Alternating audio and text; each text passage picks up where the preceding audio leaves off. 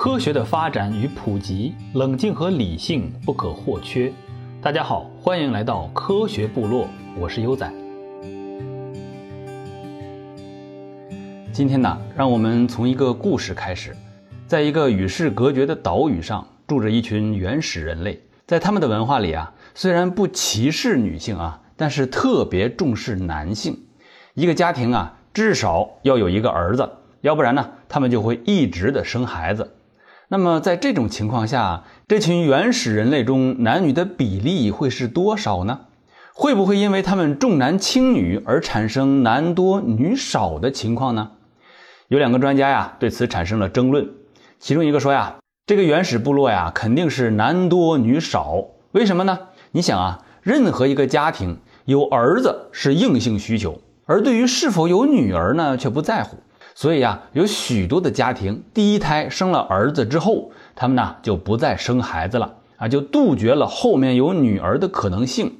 家庭新成员的添加会因为生了儿子而戛然而止。许多的家庭呢可以是独生子，但是啊没有独生女的可能性啊，除非有的家庭无法再生育。所以呀，男性的出生是多于女性的。这个情况和中国很类似嘛。在我国人口中，男性就比女性多三千到四千万人。这个呢，就是计划生育和我国传统的男尊女卑的文化造成的现象。这个原始部落啊，也一样啊，他们肯定是男多女少。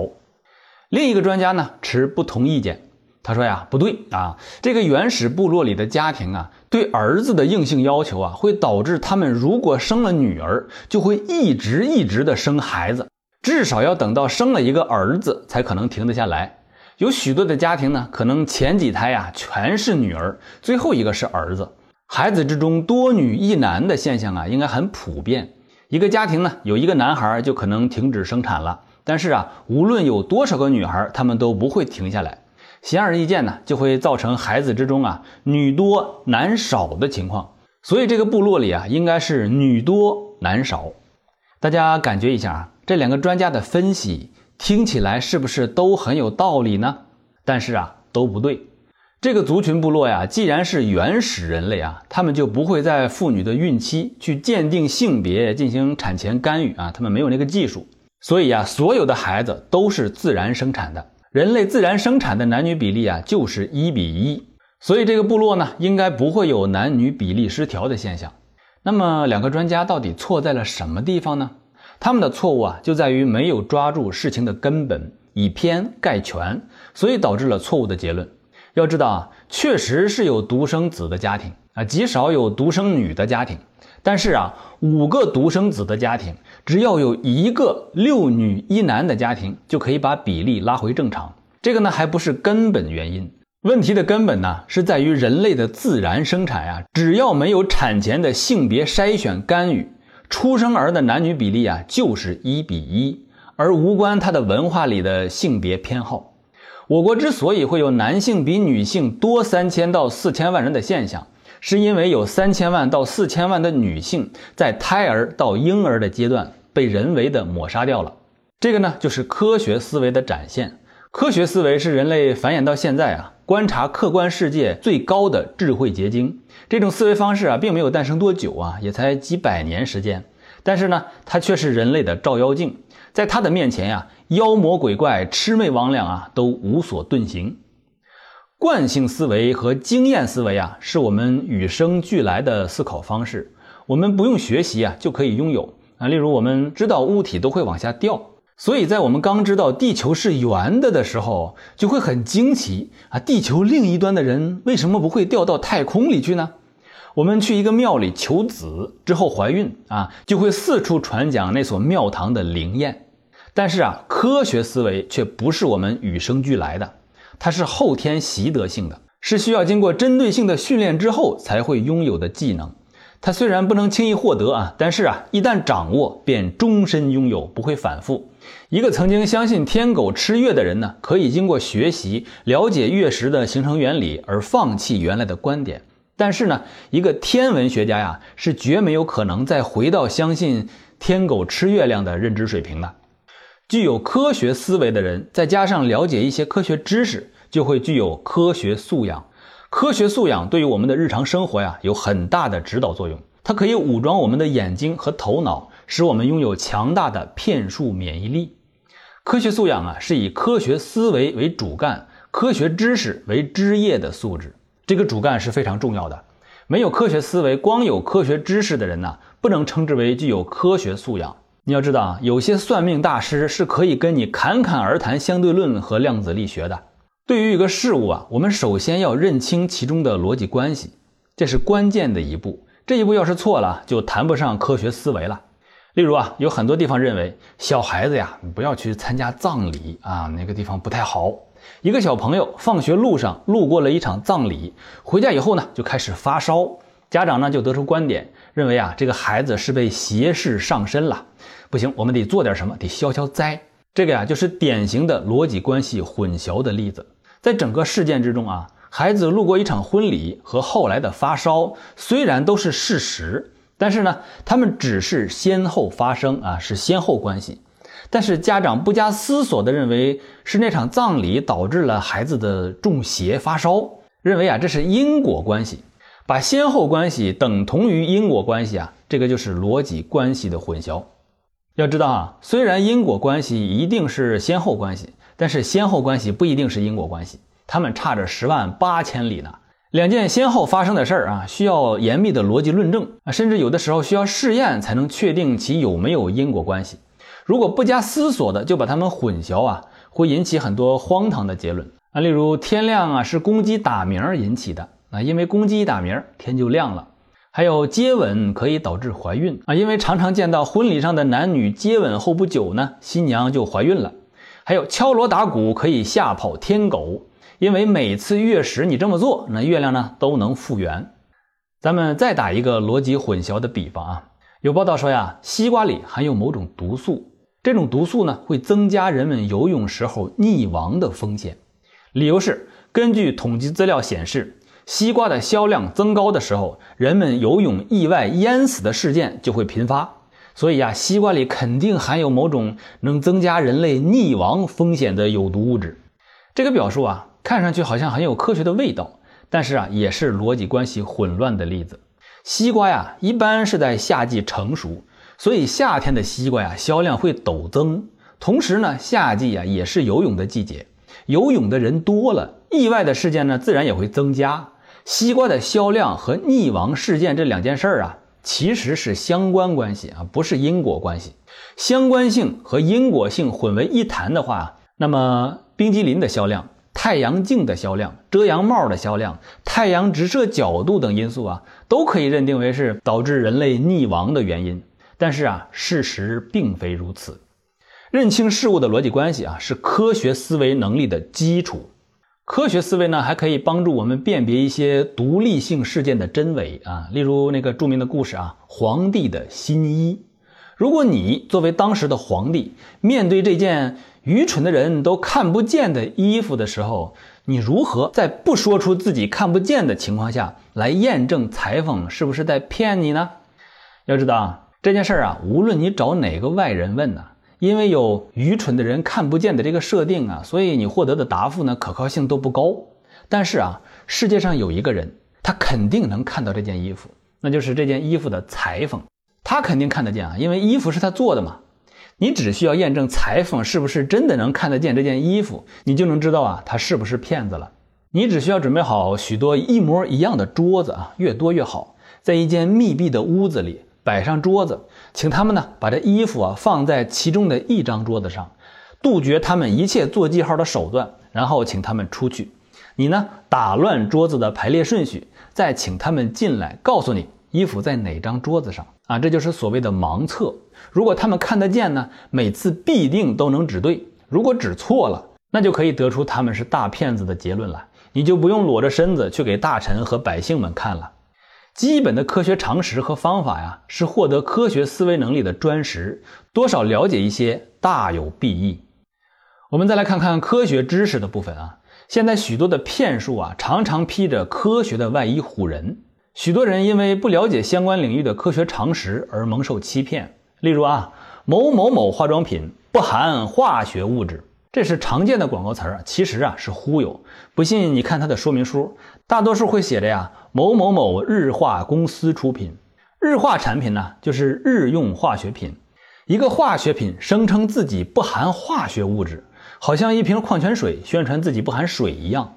化学物质啊，是有着固定化学成分和特定性质的一类物质，它们不能通过常规的物理手段分成更小的组分。化学物质可以是以元素的形态组成的单质啊，也可以是化合物、离子或者是合金。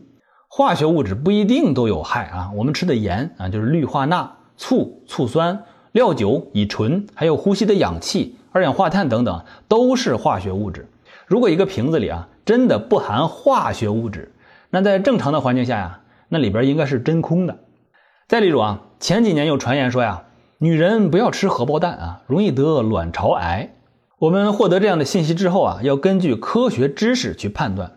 即使自己没有相关的科学知识啊，在网络如此发达的今天，搜索并获得相关知识的盖帽啊，也并不是一个难事儿。这里呢，直接说结论：科学界并没有这样的观点。这个呀，与不要吸烟容易得肺癌不同。吸烟人群呢是肺癌的高发人群，这个是有统计数据支撑的医学界的常识。一个人的科学素养的养成啊，道路有千万条，没有一定之规。相反的是呢，在通向科学素养的道路上啊，阻力的种类却并不多。虽然不多啊，但是呢，他们却非常的强大，非常的难以克服。主要呢有两个，其一就是从众心理，人云亦云，三人成虎。相信各位听众多多少少都听过家里的长辈说过类似这样的话啊啊！听人说你这个病啊，得多吃绿豆啊，多吃绿豆特别好。还听人说呀，这个庙里的菩萨呀特别的灵啊，你交三千块钱上头一炷香，保证三年不生病啊。哎都说这个糖尿病啊，你多吃点生茄子，少吃点药啊，效果特别好。许多人呢会把听来的信息啊当成是知识。继而亲身实践，有些时候啊，别人劝都劝不住。我就亲眼见过，有人听说肌肉是由肥肉啊，也就是脂肪变来的，想健身的这个人呢，就开始努力的多吃少动，期望养胖一点之后呢，稍微再练一练就能变成彭于晏。后来这个人的外形呢，没有变成彭于晏啊，变成弥勒佛了。其实啊，这个是非常正常的现象。从众心理啊，是我们普遍具有的心理特点。为什么呢？因为在远古的时代，在严苛的自然选择之下，不从众的那群猿猴智人呐，都被豺狼虎豹叼走了。也就是说，我们祖先里不从众的那群非主流都没有留下后代，而我们呢，就是那群有严重的从众心理的猿猴演化而来的。我们天生啊就具有从众心理的基因。从众啊，在原始的环境里和古代生产力极度匮乏的时代里啊，是最为安全的行为啊。大家都这么干，我也这么干。起码呢，有一个集体的力量在保护着我。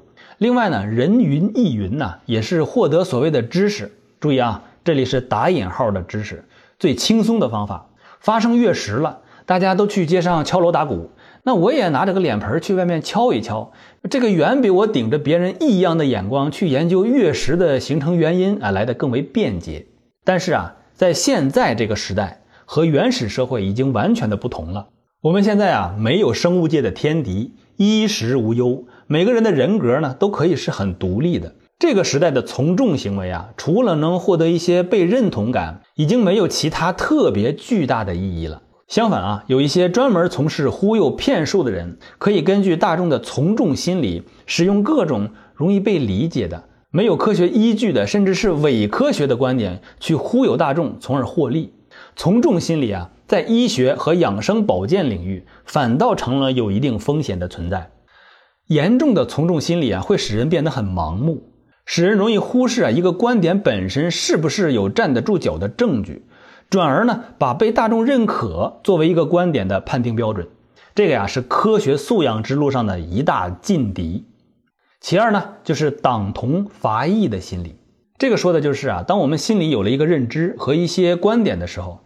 从此的人生就是为了这些观点服务的。支持性的证据，那我就深刻认同，强化观点；不支持性的证据，那我就选择忽视。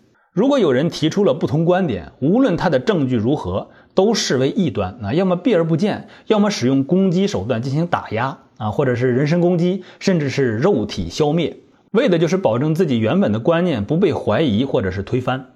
在科学素养之路上啊，这是一个无法消灭的阻力，即使是顶尖的科学家，也可能无法免俗。例如，物理学家爱丁顿打压自己的学生钱德拉塞卡，因为钱德拉塞卡发现了一个爱丁顿无法认同的恒星理论，即使他的计算过程毫无错误。传说中，毕达哥拉斯肉体消灭了自己的学生希帕索斯，因为毕达哥拉斯认为啊，世界啊就是由整数和有理数和谐的组成的，而希帕索斯发现了无理数的存在啊，也就是存在无限不循环的小数。这个呀是毕达哥拉斯无法接受的。有的时候啊，为了人工创造和谐啊，其背后是极端暴力的。那有人说了，这个阻力这么大。人类中那些顶尖的大牛都克服不了，我们普罗大众那不那不就更无奈了吗？确实啊，当有人对你提出反对意见的时候啊，反击是我们最自然的原始的反应。我在正眼瞧中医系列节目中啊，就深深地感受到了这一点。无论是中医的支持者还是中医的反对者。有些中医的支持者呢，在面对中医不能进入欧美的时候啊，会说：“哎呀，外国人都不懂中医啊，不能拿外国人作为我们国医的评判标准。”而当看到有一些外国人用针灸或者是拔火罐的时候，又会大肆的宣扬中医啊，看外国人都在用中医。这个时候啊，那外国人好像又成了中医有效的最强大证据。而有些中医的反对者呢？会一边说医学上的个例没有太大的意义，一边呢又经常拿美国国父华盛顿临终前曾经用放血疗法来治疗，最后不治身亡的事情来抨击传统医学是多么的不靠谱。这些方式啊，其实都欠缺了一些科学的态度啊，会有党同伐异的心理因素的影响。但是我认为啊，这也是很正常的，人人都有一个立身之本。在自己从小成长的过程中，在自己世界观形成的过程中，有一些自己底层的伴随自己成长的长久以来就认同的观点，因为时间久了和立身之本呢，就有些纠缠不清了。这些观点被人质疑的时候啊，就仿佛立身之本受人侵犯，怒火和反击是最自然的反应。虽然我们人人啊可能都有这样的反应，但是呢，它却是可以控制的。控制它的武器呢，就是冷静。和理性，大家试想一下啊，你从现在穿越回一千年前，无论你到了哪个国家、哪个部落，你跟他们说啊，你脚底下的大地呀是个球啊，上天没有住着神仙，我们能在这个球上待着呀，是因为这个球吸着我们。你这么说了之后啊，你能保证自己的人身安全吗？我想啊，你肯定保证不了。轻点的把你当做是一个疯子，重点的直接当做异端烧死也是有可能的。在科学的领域里啊，当我们遇到一个令人诧异的观点的时候啊，稍微冷静和理性，从其逻辑和实证出发去审视这个观点啊，这比直接反击是一个更好的方式。当你认为天圆地方的时候，突然听说地球是圆的，先别烧死他，听听他怎么说。当他给你展示了麦哲伦的航海图，甚至直接把你带进太空俯瞰地球的时候，代替你怒气的可能就是惊喜。当你认为中医能调理所有疾病的时候，突然听到了中医，哎，不怎么能治病的这个观点，你先不要动怒，听听他为什么这么说。当他给你展示了对照实验，以及有中医的人群和没有中医的人群的各种对比的时候，你可能啊能避免一些来自无良商家的骗术。在讨论科学问题的时候啊，让我们不要人云亦云、盲目从众，用逻辑和证据去看待观点。用冷静和理性去面对疑惑，当人人如此的时候啊，世界可能真的就很和谐了。最后啊，说句题外话啊，科学思维虽好，能防骗，在很多事情上啊，能让我们活得稍微更明白点但是啊，也万万不可妄自尊大，肆意滥用。在非科学的领域啊，就不是科学思维的用武之地。你千万不要拿着逻辑关系和科学理论去评判他人的信仰、文化、审美和偏好啊！你这样做会挨揍的。那么我们今天啊就聊到这里，我是优仔，下回见。